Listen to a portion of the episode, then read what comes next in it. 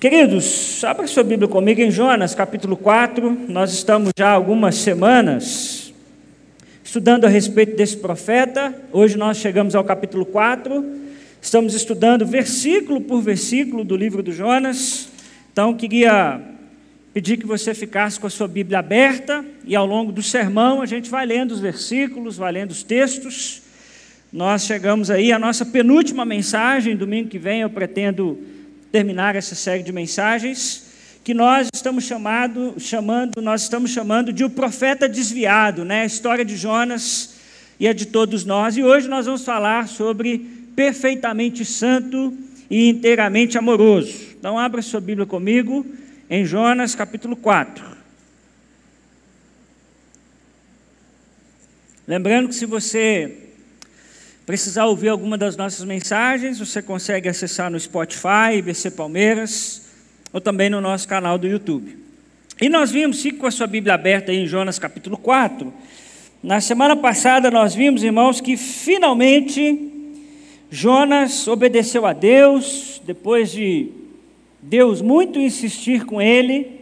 Jonas então decide obedecer. Ele vai à cidade de Nínive, muito a contragosto, prega um, um sermãozinho lá de poucas palavras, bem mal pregado, e extraordinariamente a Bíblia nos diz que toda a cidade de Nínive se converteu de seus maus caminhos.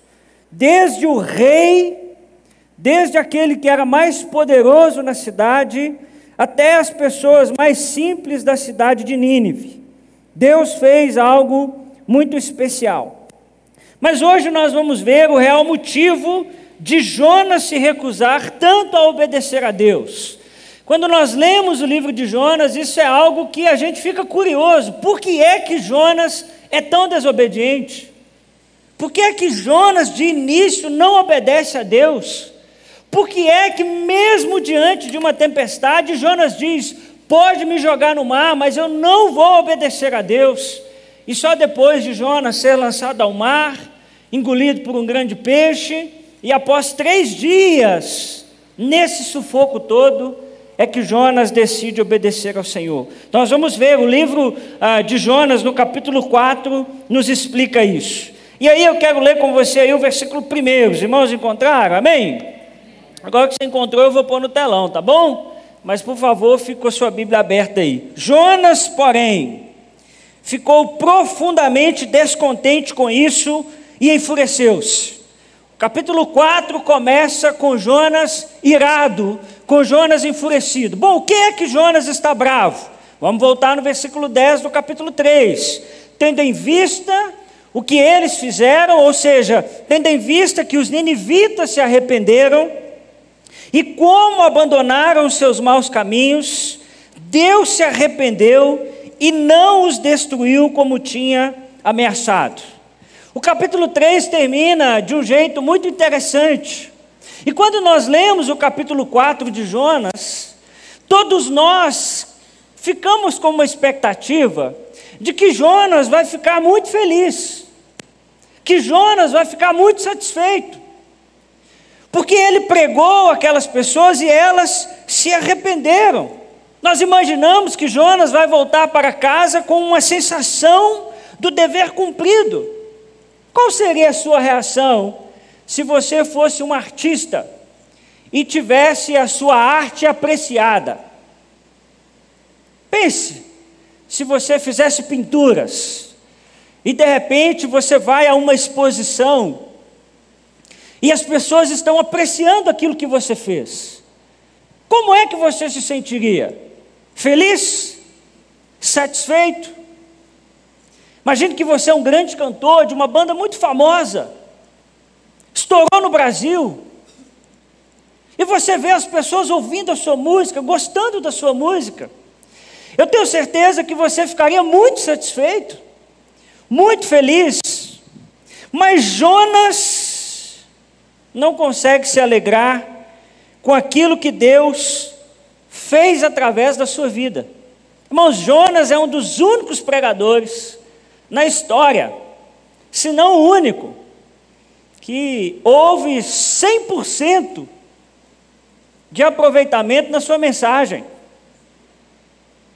As pessoas ouviram Jonas e se arrependeram dos seus maus caminhos. Mas Jonas não consegue se alegrar. Jonas não consegue agradecer ao Senhor por isso, ele fica extremamente descontente com Deus.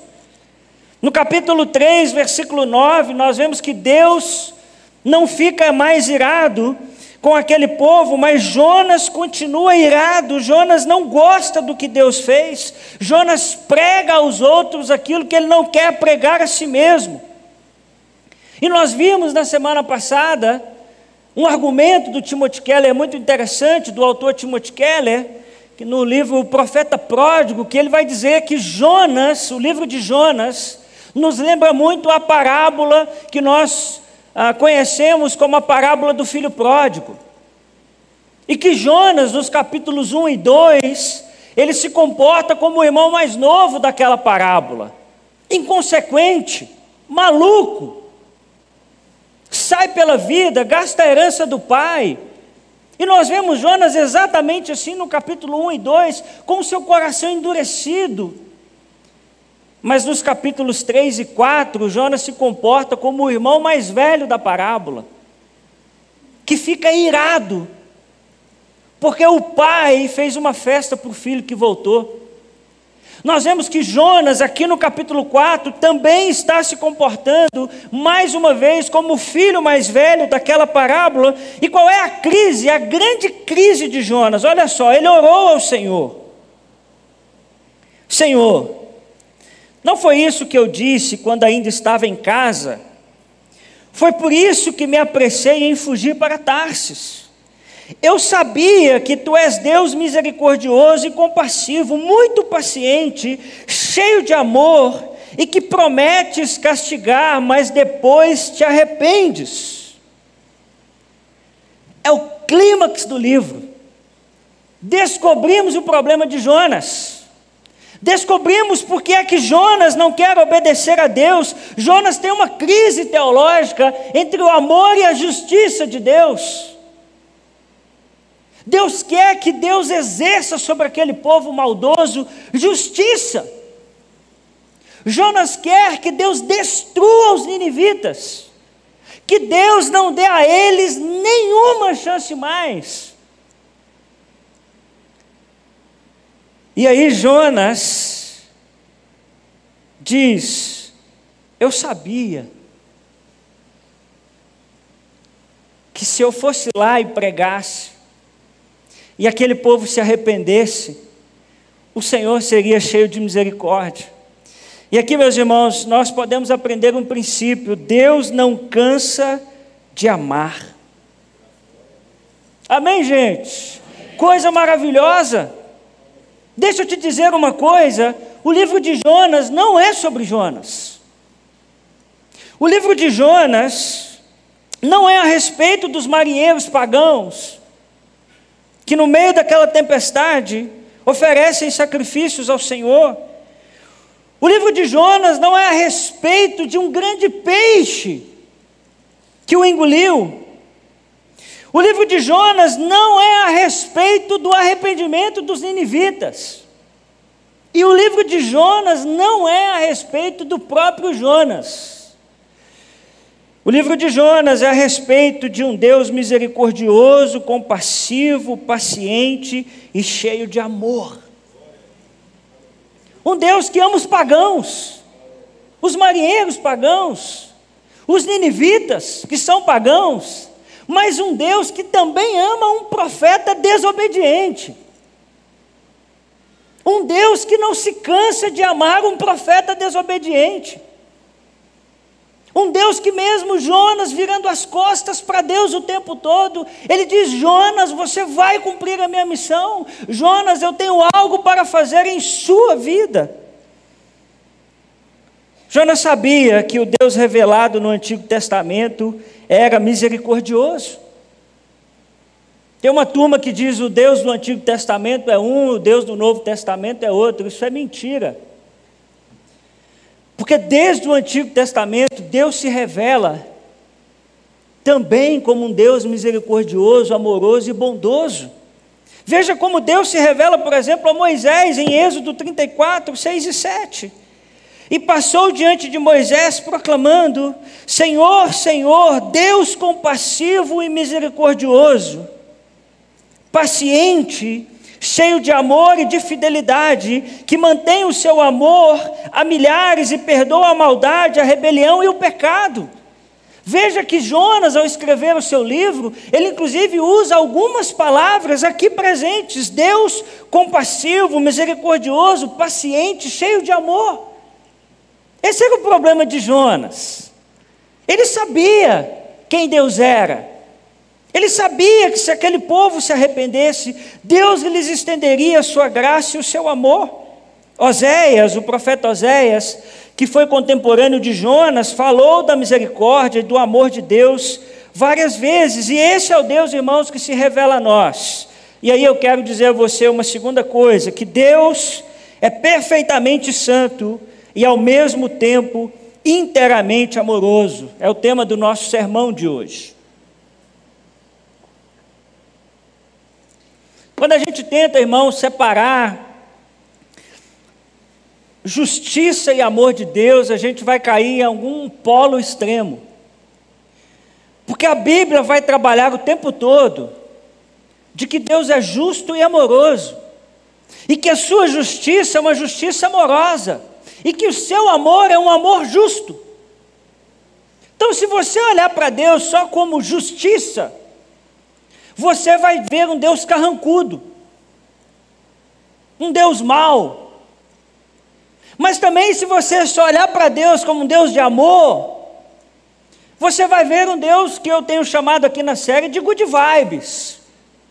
Um Deus que tudo está bom, um Deus que não se importa com o jeito que você vive, fica tranquilo. Deus é amoroso.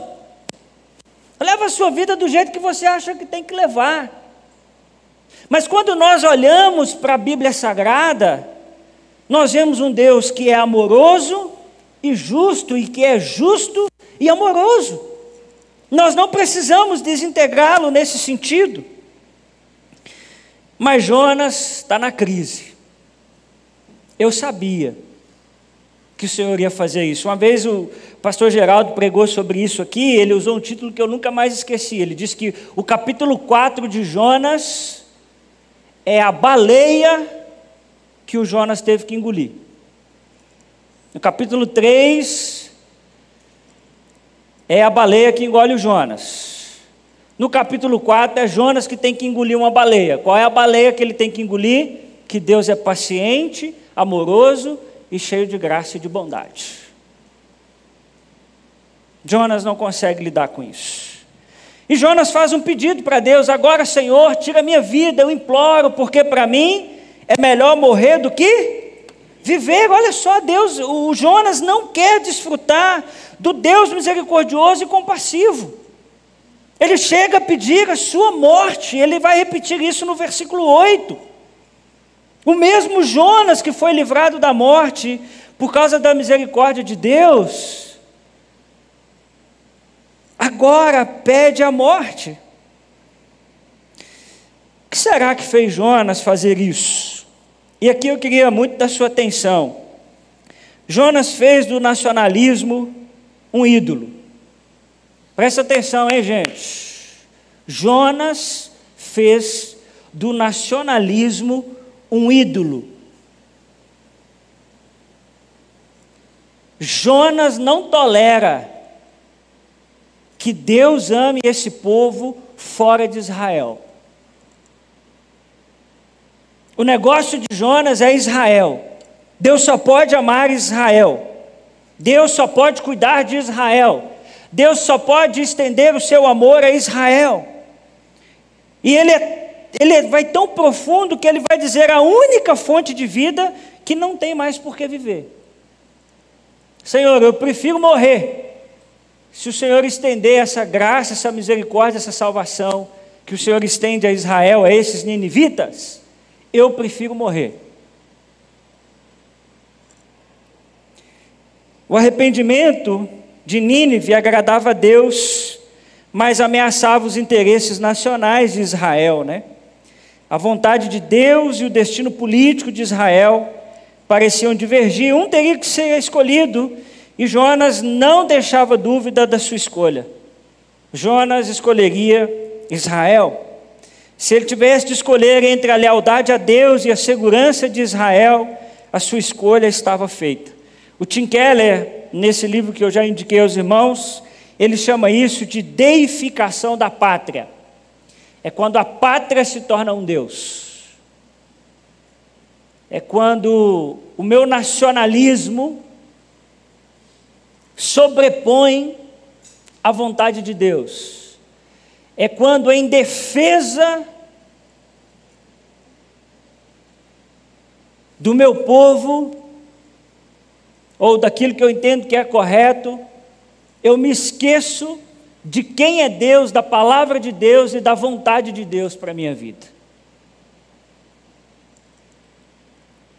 Jonas torna Israel um ídolo de seu coração, a tal ponto de dizer: Eu não quero obedecer a Deus, eu não vou obedecer a Deus, porque o que eu penso a respeito de Israel é mais importante para mim do que o desejo de Deus de salvar os pagãos.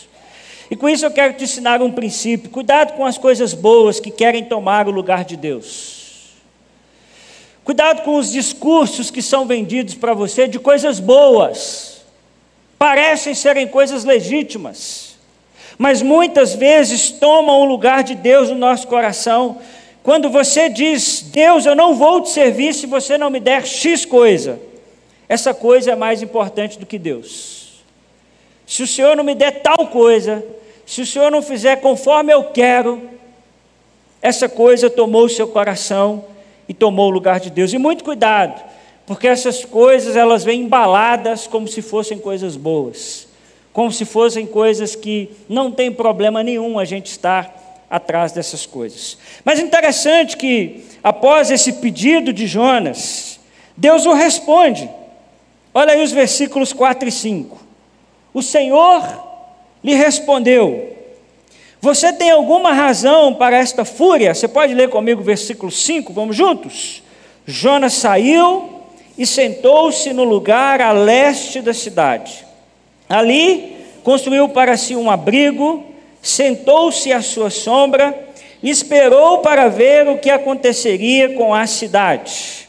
Interessante, Jonas diz: o senhor podia me matar, hein? Já pensou, hein? Percebe como o Deus que se revela no livro de Jonas é extremamente misericordioso? Ô irmão, se fosse nós, nós você quer morrer, então você morre. Pum, morreu. Você, Jonas, é demais, né? Tudo que eu já fiz, tudo que eu já te orientei, você foi lá, sucesso total na pregação. O pessoal se converteu seus maus caminhos, você cumpriu sua missão. Aí agora você quer pedir para morrer? Mas olha que interessante, o Senhor lhe respondeu: Você tem alguma razão para essa fúria? Sabe o que Deus faz com Jonas? Deus só ignora Jonas. E cá para nós, louvado seja o Senhor, porque de vez em quando Deus ignora os nossos pedidos. De vez em quando Deus olha para algumas orações que nós fazemos e diz: é bobagem. Valeu o tempo de comunhão comigo, mas isso aí não dá para escutar. Onde você estaria se Deus respondesse todos os seus pedidos de oração positivamente? eu te garanto que você não estaria bem. Eu já usei esse exemplo aqui várias vezes, né? Talvez você não estaria casado com essa pessoa maravilhosa que está aí do seu lado. É ou não é verdade? Se você teve outro namorado e você era crente, certamente você disse, Senhor, eu queria que esse negócio tirasse casamento, hein? Quem já passou por essa experiência? Levanta baixinho para o cônjuge não ver assim. Nós, só um? Não, gente, levanta alta agora. Ah, muito bem. O resto nem ora, né? Interessante, né? Ah, muito bem. Ah, irmão, se Deus respondesse todas as nossas orações, nós estaríamos perdidos. Se Deus ouve essa oração de Jonas, ele caía duro na hora. E Deus diz: Jonas, para de bobagem. E Deus começa, faz uma pergunta terapêutica para o Jonas. O verbo aí para essa expressão fúria significa estar quente. Estar quente. O Jonas estava, você já ficou assim? Quente. Pega no seu rosto, no seu braço, você está quente de fúria. Interessante que Deus liga para Jonas e diz: Mas cá para nós, você tem razão para você estar tá assim? Quase que Deus puxou uma cadeira e falou: Senta aí, conte-me mais sobre isso. Você tem razão? Qual é a razão que você tem para estar tão furioso? Você lembra desse filme aí, o Divertidamente? E aí eu quero te dar um princípio: cuidado com a fúria descontrolada. Se você não viu esse filme, você deveria ver. É bom demais. É infantil, mas é muito bom. E lá tem a ira, a raiva. É muito engraçado. Porque ele é descontroladinho, descontroladinho. Ele, quando ele fica furioso, ele não brinca, não, é furioso mesmo. Foi assim que Jonas ficou. Jonas ficou quente. Jonas ficou irado. E você deve tomar cuidado com a fúria descontrolada. Quantas vezes, irmãos, nós agimos como Jonas, nós nos enfurecemos, nós nos iramos, seja com alguém ou mesmo com Deus. Nós dizemos: como pode Deus tratar alguém assim? Como pode Deus estender a sua graça e a sua misericórdia mais uma vez? O que Jonas quer, na verdade, é o lugar de Deus, ele não muda mas ele quer que Deus mude, ele quer que Deus faça aquilo que ele quer que faça.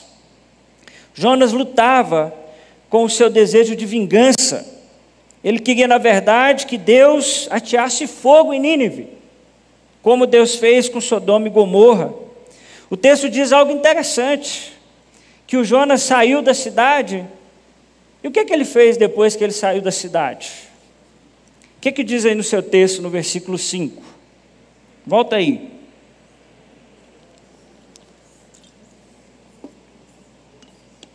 Sentou-se no lugar aonde?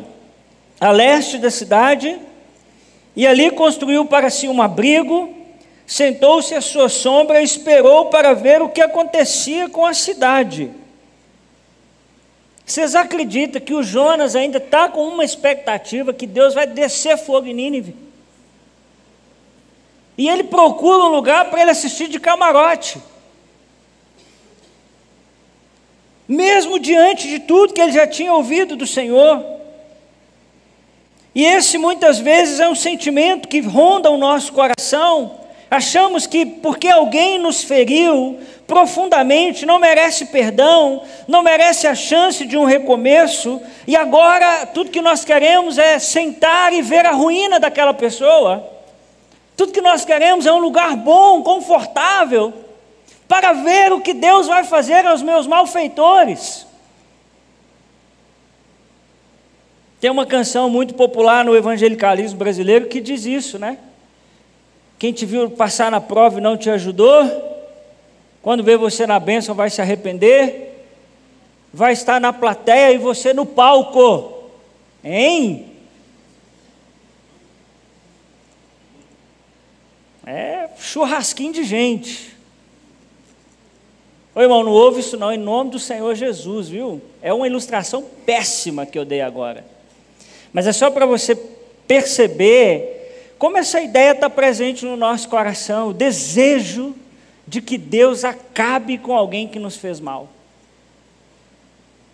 O desejo com que Deus faça alguma coisa com alguém que nos feriu, que nos machucou. Jonas então vai para esse lugar, faz um abrigo e fica esperando. E Deus, pedagogicamente, começa a fazer algo com Jonas. Olha o versículo 6. Então o Senhor Deus fez crescer o que, gente? Uma planta sobre Jonas para dar sombra à sua cabeça e livrá-lo do calor. o que deu grande alegria a Jonas. Mas na madrugada do dia seguinte, Deus mandou uma lagarta atacar a planta e ela secou. Versículo 8 diz que ao nascer o sol, Deus trouxe um vento oriental muito quente. E o sol bateu na cabeça de Jonas ao ponto dele, dele quase desmaiar. E com isso ele desejou morrer e disse: Para mim seria melhor morrer do que viver. É chato esse Jonas, não é não? Misericórdia. Mas Deus disse a Jonas: você tem alguma razão para estar tão furioso por causa da planta? Respondeu ele: Sim, eu tenho. Eu estou furioso a ponto de querer morrer. Ei, homem que quer morrer, misericórdia. Interessante que, mesmo na rebeldia de Jonas, mais uma vez Deus cuida dele. De novo, hein, o foco do livro de Jonas é de um Deus que não cansa de amar. Aí o Jonas vai lá para a cidade e fala: Agora eu vou assistir de camarote, porque eu ainda tenho esperança que Deus vai jogar um fogo nesse povo. Aí Deus, graciosamente, o texto diz que Deus faz crescer uma planta para proteger Jonas do calor. Qualquer um de nós diria: agora você vai torrar no sol. Agora foi demais, já tive paciência demais. Você quer ficar no sol? Torre no sol. Mas Deus faz essa planta crescer. Deus que o havia livrado do mar, agora o livra do sol. E isso deu grande alegria para Jonas. O Jonas é ligeiro. Quando Deus abençoa ele, ele fica feliz toda a vida. Sombrinha gostosa. O texto diz que Jonas se alegrou com aquela sombra. Ele não quer ver Deus abençoando os ninivitas, mas ele gosta que Deus o abençoe. E aqui eu quero te ensinar um princípio: cuidado para que a sua alegria não seja uma alegria egoísta. É a primeira vez que a gente vê Jonas no livro feliz, alegre, mas é uma alegria extremamente egoísta. É uma alegria que só contempla ele, só contempla a sombra que Deus fez para ele. Mas quando a salvação é estendida aos ninivitas, ele não se alegrou. Mas Deus tem algo para ensinar para Jonas, e aí, pedagogicamente, Deus fez ah, com que uma lagarta atacasse e secasse aquela planta. De novo, gente, veja o amor e a justiça de Deus atuando. O amor em crescer uma planta, mas a justiça em fazer com que essa lagarta seque aquela planta para que Deus possa ensinar algo para Jonas. Amor e justiça. Justiça e amor. Então é importante, mais uma vez, eu quero reforçar isso, irmãos, que a justiça e o amor de Deus caminham juntos. E eu quero reforçar algo que eu já disse aqui outro domingo. Deus cumprirá a sua justiça nesse mundo. Vai chegar o dia que todo mundo vai prestar conta. A turma está roubando a gente lá em Brasília e está achando que vai ficar por isso mesmo. Vai chegar um dia em que toda injustiça será cobrada. Chegará o dia em que todos prestarão contas ao Senhor. Porque a Bíblia diz que Deus é justo. E que no dia do juízo final, Deus acertará as contas. E isso não significa que ele não é amoroso, muito pelo contrário. Porque senão todo mundo pode praticar a injustiça. Então, amor e justiça sempre vão caminhar juntos. E aí no versículo 8 e 9, nós vimos que Jonas é assolado por uma possível insolação, né? E ele deseja morrer por aquilo que aconteceu na planta. E aí nos versículos 10 e 11, veja que Deus vai aplicar a, a esse crescimento da planta, essa questão da lagarta na vida de Jonas. Olha só, mas o Senhor lhe disse: Você tem pena dessa planta, embora não a tenha podado e nem a tenha feito crescer. Ela nasceu numa noite e numa noite morreu. E o versículo 11 diz: Contudo, Nínive tem mais de 120 mil pessoas que não sabem nem discernir ou distinguir a mão direita da esquerda. Além de muitos rebanhos, não deveria eu ter pena dessa grande cidade? Interessante que Deus vai lembrar a Jonas que aquela cidade estava perdida do ponto de vista moral. É isso que Deus está dizendo, eles não sabem discernir a mão direita da mão esquerda. Eles precisam, Jonas, da minha misericórdia. Eles precisam que eu estenda a eles o meu amor, a minha graça. Deus fala inclusive dos rebanhos daquela cidade. Talvez, já que Jonas não tem piedade das pessoas, ele tenha piedade dos animais. Aquela planta, Deus diz a Jonas: Você não plantou. Interessante, aquela planta não tinha valor e durou pouco tempo. Deus faz ela crescer. Deus envia a largada para acabar com aquela planta. E Jonas fica profundamente sentido por isso.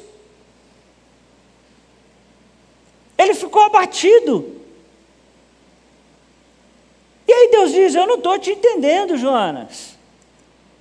Você não plantou a planta, você não regou, você não fez nada. E aí, quando essa planta morre, você sofre. Mas os 120 mil que não sabem distinguir entre a mão direita e a esquerda, você não está nem aí? Eu não estou te entendendo. E aqui eu quero te ensinar um princípio: valorize as pessoas mais do que qualquer outra coisa. Eu fico, irmãos, impressionado como a Bíblia é atual. Você crê nisso? A Bíblia fala ao nosso tempo. Interessante que nós vivemos num tempo, em um mundo cercado de pessoas que se importam com o meio ambiente, com os animais, mas cada vez menos com os seres humanos. As pessoas têm preferido as coisas do que o ser humano. Jonas tem pena de uma planta que não fez nada para nascer, mas ódio da vida de mais de 120 mil pessoas. E eu tenho certeza que se Jonas tivesse a oportunidade, ele salvaria aquela planta e mataria os 120 mil que estão em Nínive. O ser humano, meus irmãos, é a imagem e semelhança de Deus, por isso nós lutamos, para que os seres humanos tenham dignidade, por isso nós lutamos para que o direito das pessoas seja mantido. E como a Bíblia é atual, nós vivemos num mundo que as pessoas se importam tanto com a fauna, com a flora, mas elas são a favor de aborto. Elas sentem pena das plantinhas, dos pets. Mas o ser humano, não, o ser humano não. E aqui, obviamente, eu não estou dizendo que você não deve cuidar do meio ambiente, que você não deve cuidar do seu pet. Um alô para os papais e mamães bichológicos Ô, irmãos, esses dias eu escutei essa expressão, é feio demais. Se você usa, para de usar, é brega, bichológico. Ah, não. Você acredita, Marcos? Pai bichológico? Eu falei, não é possível. Mas tudo bem, eu vou respeitar a sua decisão. Cuide bem do seu animal. Devemos preservar o meio ambiente. Mas não se esqueça nunca de que pessoas são mais importantes do que qualquer outra coisa. O ser humano é a imagem e semelhança de Deus. Você quer ver a imagem e a semelhança de Deus representada? Olhe para quem está do seu lado. O ser humano é tão importante que Deus deu a vida do seu único filho para salvá-lo. E é triste ver pessoas que gastam milhares e milhares de para ajudar um animal mas se ver um ser humano em necessidade, não estende a mão. Isso é um negócio muito complicado. De novo, eu estou dizendo que você não deve cuidar, que você deve nutrir todos os seus esforços para cuidar dos animais. Mas, por favor, nós não podemos amar mais os animais do que os seres humanos. Esses dias alguém disse perto de mim: cachorro é melhor do que gente. Essa fala é pecaminosa. Dizer isso é pecado. Porque o ser humano é a imagem e semelhança de Deus.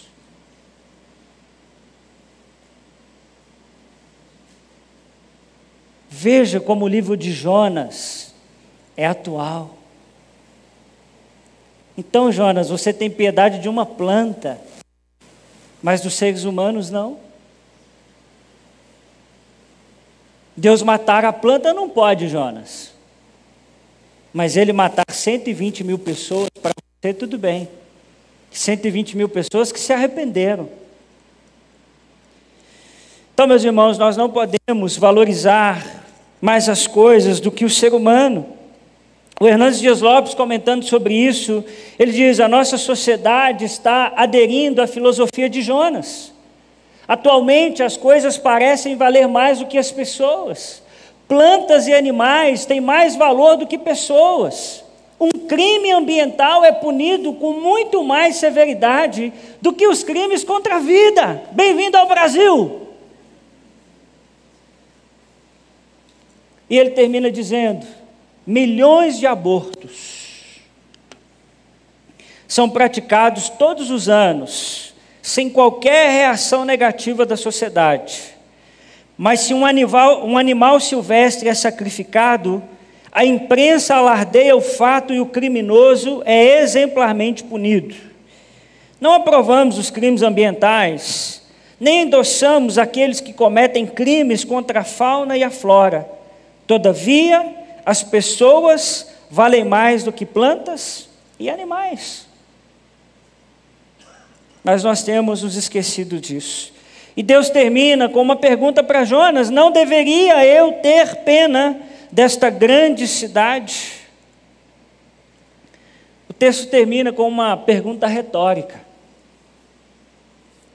Com uma pergunta que, embutido nela, já está a resposta. Você sabe o que Deus gostaria que Jonas respondesse? Quando Deus pergunta para Jonas assim: Jonas, não deveria ter eu pena dessa cidade? O que Jonas deveria responder? Sim, não é isso? Veja na sua Bíblia o que Jonas respondeu. O que Jonas respondeu?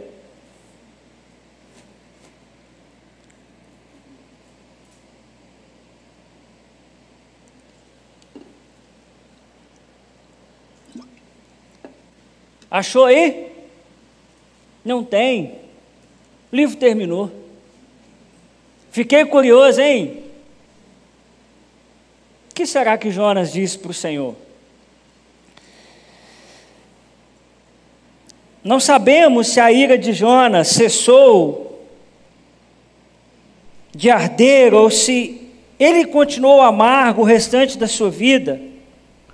Mas eu queria te dizer que, embora não exista a resposta aí na sua Bíblia, esse texto ou esse livro não está inconcluso. Jonas não respondeu a pergunta por uma razão muito simples. Não era só Jonas que deveria responder essa pergunta. Jonas não está pelo menos 2.700 anos diante de nós. Eu queria te dizer que Jonas está dentro de nós. Dentro de você habita um Jonas. Debaixo de sua pele existe a pele de Jonas, que pensa igualzinho como Jonas, desobediente igualzinho Jonas,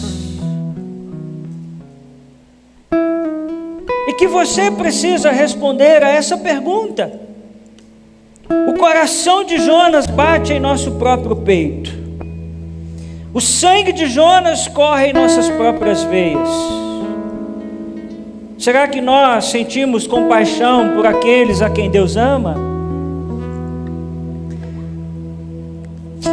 Talvez você não ame alguém que você julga ser de esquerda. Deus amou tanto que deu o seu único filho por essa pessoa. Talvez você diz, eu não gosto de bolsonarista. Deus ama. Deus ama. Eu não suporto fulano de tal. Deus ama.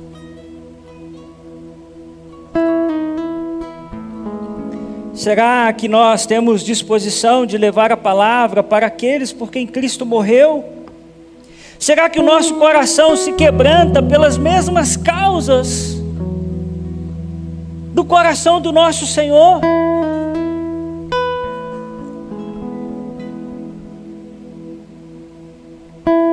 Deveria ter eu pena dessa cidade?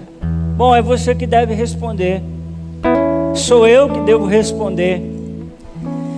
Mas deixa eu te contar a boa nova do Evangelho. Existe um novo coração disponível para nós. Acredite, você pode amar quem pensa diferente de você. Você pode estender graça e misericórdia a alguém que feriu você, que machucou você profundamente. Porque Jonas está dentro de você, mas Cristo também habita em você. O Espírito Santo de Deus também está em você. E se você permitir que esse Espírito encha a sua vida, ele faz tudo novo. Ele muda seu jeito de pensar. Ele muda seu jeito de falar.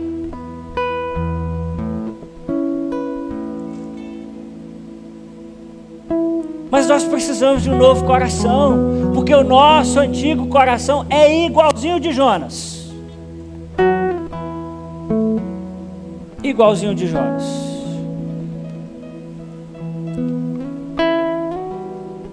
Fica de pé no seu lugar. E eu queria que você fizesse dessa canção uma oração, pedindo ao Senhor que transforme você pedindo ao Senhor que dê a você um novo coração. Um coração diferente do coração duro de Jonas que habita em nós. E um coração novo, a imagem de Jesus Cristo, o nosso Senhor e Salvador. Vamos cantar isso e eu volto para nós orarmos juntos. Em nome de Jesus, amém.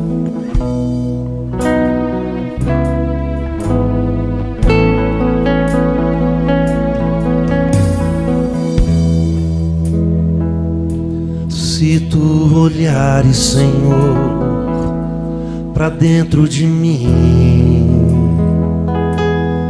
nada encontrarás de bom. Mas um desejo eu tenho de ser transformado Preciso tanto do teu perdão, dá-me um novo coração, dá-me um coração igual ao teu, meu mestre. Dá-me um coração igual ao teu coração disposto a obedecer,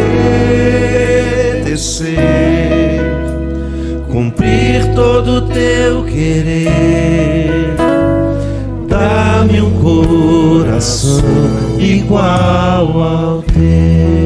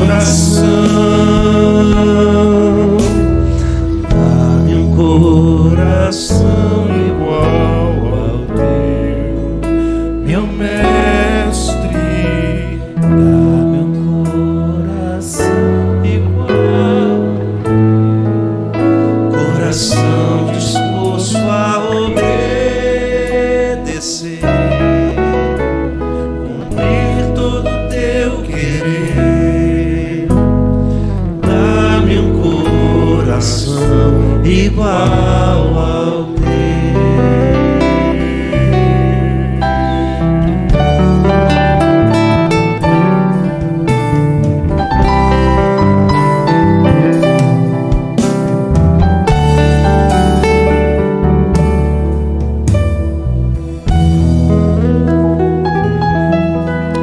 Ajuda-nos, Senhor, a responder a pergunta final desse livro. Deveríamos nós, Senhor, ter misericórdia das pessoas. Mas nós queremos, Pai, confessar.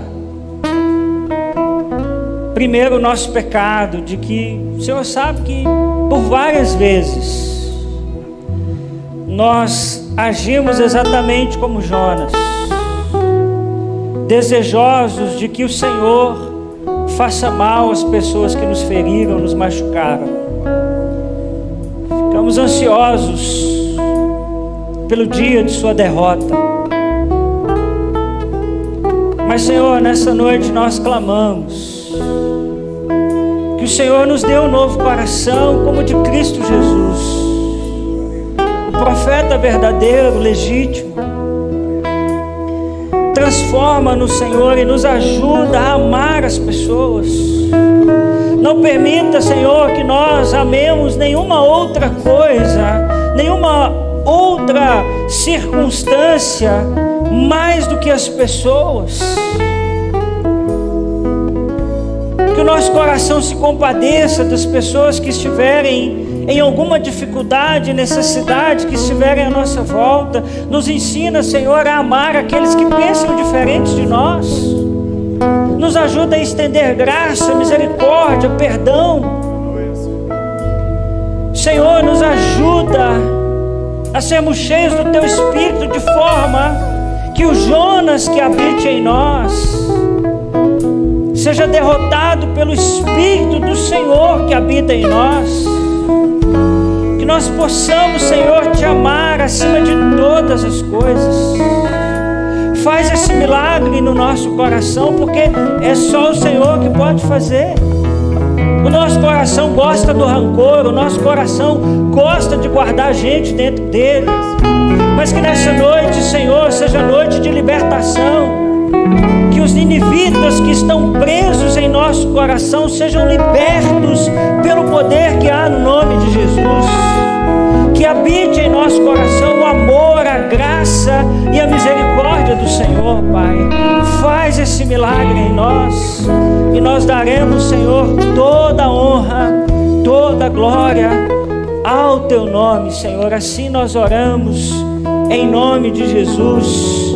Amém. Amém.